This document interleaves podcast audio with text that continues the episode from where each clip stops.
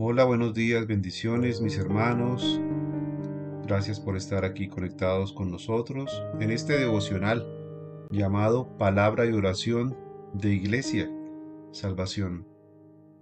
Todas las mañanas a las 6.30 am compartimos la palabra de Dios para edificación de nuestras vidas. Te invito a que lo compartas con tus amigos, conocidos y familiares y aún a los desconocidos se lo compartas en las redes sociales. La palabra que tenemos para hoy está en primera de Juan 2, versículos 7 al 11. Dice así la palabra de Dios. El nuevo mandamiento. Hermanos, no os escribo mandamiento nuevo, sino el mandamiento antiguo que habéis tenido desde el principio. Este mandamiento antiguo es la palabra que habéis oído desde el principio. Sin embargo, os escribo un mandamiento nuevo, que es verdadero en él y en vosotros, porque las tinieblas van pasando y la luz verdadera ya alumbra. El que dice que está en luz y aborrece a su hermano, está todavía en tinieblas. El que ama a su hermano, permanece en la luz, y en él no hay tropiezo. Pero el que aborrece a su hermano está en tinieblas, y anda en tinieblas, y no sabe a dónde va, porque las tinieblas le han cegado los ojos. Amén. Primera de Juan 2, versículos 7 al 11. El odio, el rencor, el egoísmo eh, y muchas veces el desprecio que puedas sentir por alguna persona, por algún allegado, significa que tú tal vez no has nacido de nuevo. Porque una virtud o una característica de una persona recién nacida, o sea, renacida en Cristo, es que permanece en el amor. El amor a los hermanos entonces constituye una prueba de comunión genuina. El enfoque entonces aquí del apóstol Juan es que las personas que andan en el amor deben vivir en el amor y no en el odio en el rencor. Por eso dice aquí la palabra el que dice que está en la luz, es decir, en el amor de Cristo, y aborrece a su hermano está todavía en tinieblas, es decir, no ha sido una persona que ha nacido de nuevo. Los sentimientos de rencor, de odio, de falta de perdón, no son sentimientos de Dios, porque Dios ante todo es un Dios amoroso, un Dios bueno, un Dios perdonador, que nos ha perdonado de todos nuestros pecados y nos ha permitido entonces tener la paz para con Dios y tener una relación nueva con Él. Aquí entonces los cristianos reciben no un mandamiento nuevo, sino un mandamiento que estaba desde el principio. Es antiguo este mandamiento porque estaba en, Levítico, que es amar a nuestro prójimo como a nosotros mismos. Y es también nuevo porque Jesús lo interpretó de una manera totalmente nueva y en la cual se abarca también que no solamente debemos amar a las personas más allegadas a nosotros, sino a aquellos que nos pueden ser causa de dolor o aquellos que nos causan problemas. Por eso dijo Jesús que amáramos a nuestros enemigos, que oráramos por nuestros enemigos, que amáramos a todos así como Jesús nos amó a nosotros. Muchos a veces entonces solamente aman a los más cercanos, a los amigos, a los que le caen bien. Pero ese amor incondicional de Jesús va más allá de los amigos y llega hasta los enemigos y perseguidores. Entonces el amor es una fuerza unificadora y una marca distintiva de la comunidad cristiana. Por eso nosotros estamos en el amor fraternal, el amor de hermanos. Es entonces este amor la clave para andar en la luz, porque no podemos crecer espiritualmente mientras odiamos a los demás. Una relación creciente con Dios produce una relación creciente con los demás. El amor de Dios ha sido perfeccionado en nosotros, dice la palabra.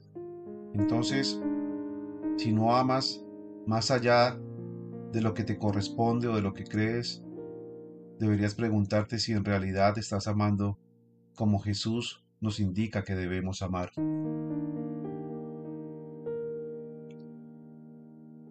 No estamos entonces diciendo que tengas que recibir con agrado a todo el mundo, no.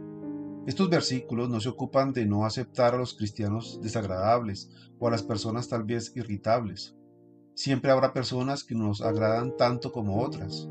Las palabras de Juan señalan la actitud que motiva a despreciar o marginar a otros, tratarlos como competidores o enemigos.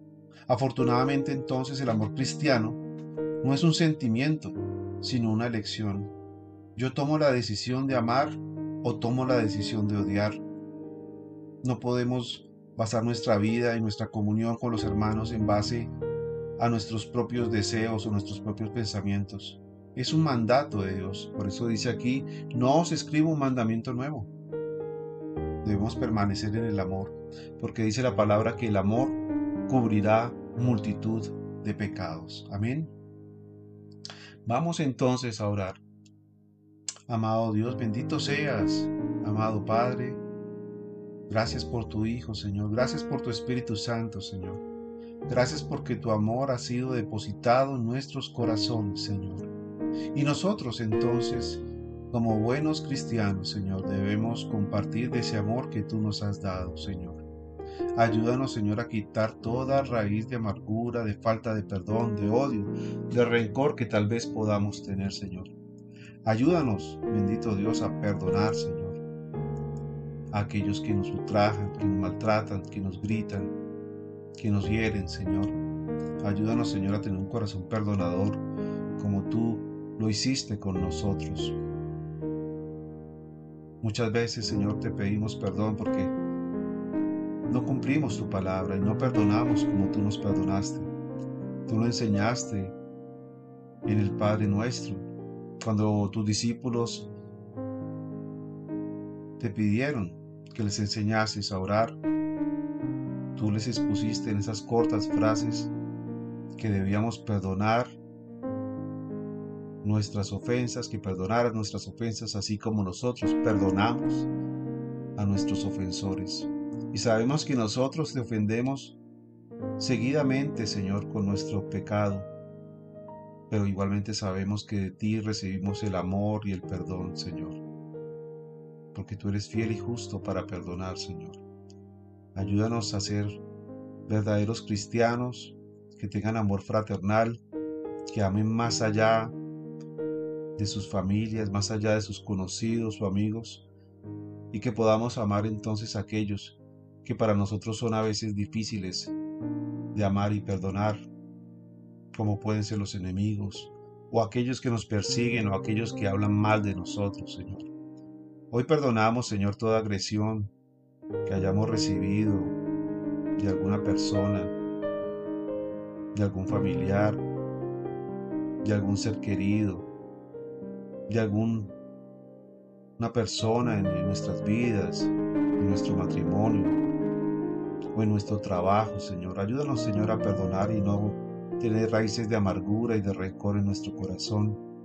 Ayúdanos, bendito Dios, a demostrar que tu amor está en nosotros y que a través de ello nosotros podemos tener el dominio propio para poder entonces, a pesar de que nos ultrajen o que nos maltraten, responder siempre como respondió Jesús, el cual, aunque fue vituperado, fue golpeado, fue masacrado. Nunca respondió, sino únicamente oró por los aquellos que estaban haciendo el mal. Cuando les dijo, perdónalos, Padre, porque no saben lo que hacen. Hoy oramos entonces por nuestros enemigos, por aquellos que nos hacen daño, Señor, y te pido que tú los perdones, bendito Dios. En el amor de Cristo Jesús. Amén y amén. Mis queridos hermanos, amigos, un abrazo, bendiciones y nos vemos nuevamente en este devocional Palabra y Oración. Hasta pronto.